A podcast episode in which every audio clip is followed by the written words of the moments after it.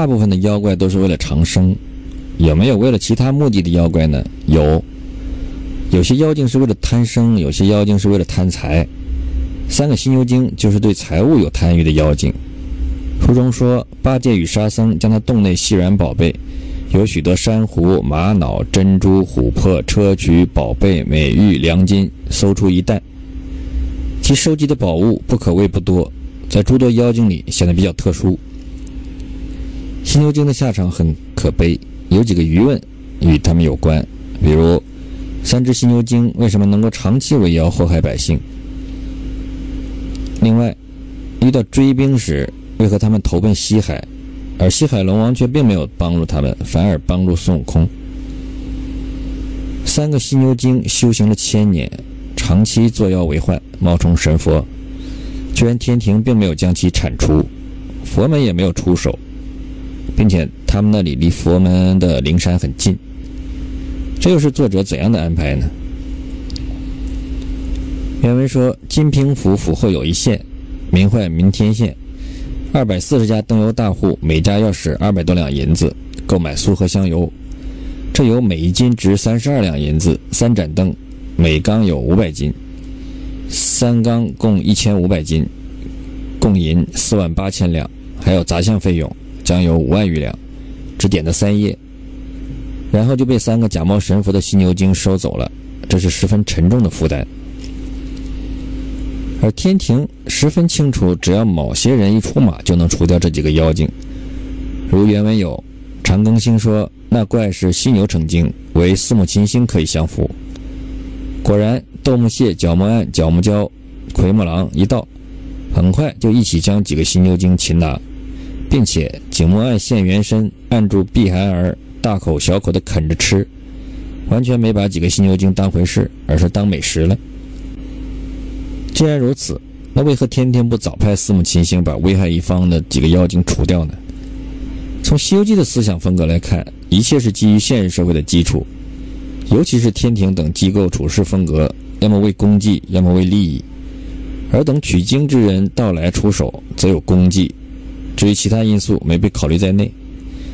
另一个疑问是，犀牛精遇到天庭和孙悟空追赶，为何要投奔西海？而西海龙王并未帮他们。反倒帮孙悟空一行人。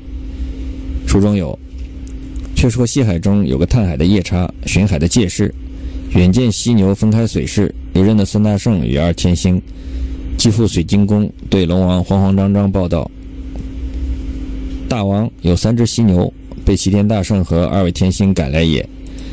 老龙王敖顺听言，急唤太子魔王，快点水兵。想是犀牛精避寒、避暑、避尘儿三个惹了孙行者，金鸡至海，快快拔刀相助。这一段看似很平常，但却暗藏玄机，或者说从推理中能得出矛盾的地方。西海龙王敖顺见识三个犀牛精，准确地说出了三个妖精的名称。先且不说西海龙王不是之前的敖润，从他能说出三个平常住在山洞中、远离大海的妖精的名字来看。他们之前很熟悉，并且曾经有过来往。龙王和犀牛精熟悉，却不帮助三个犀牛精，反倒是要拔刀相助孙悟空。如此倒不奇怪，奇怪的地方是，面对如此对待他们的西海龙王，三个犀牛精为何要来西海呢？难道他们没有预料到西海龙王的态度和立场吗？奥秘就在于此，犀牛精很有可能未曾料到如此结果，方才赶来西海。要知道西海兵将非常多，如果早料到如此，犀牛精是万万不敢奔向西海的。错误的估计让碧寒很快丧命。但犀牛精既能假冒神佛骗取百姓供奉，一定不是缺乏算计之事。但此次在危急时刻却完全失算，究竟是为什么呢？有一种可能，就是之前犀牛精和西海龙王有过深度交往，从而导致他们对于和龙王的关系。过度自信，认为龙王会帮助他们，或者说是在走投无路的情况下，最先能想到的是西海龙王，就是因为之前的一些交往。那么是什么样的交往呢？又是为了什么而来往的呢？这和犀牛精哄骗百姓的钱物有关系吗？答案需要更进一步的推理，当然也可以有这样的一个故事：犀牛精为了能够假扮神佛，骗取百姓的信任，取得供奉，得到了西海龙王的暗中协助，龙王也因此获得了好处。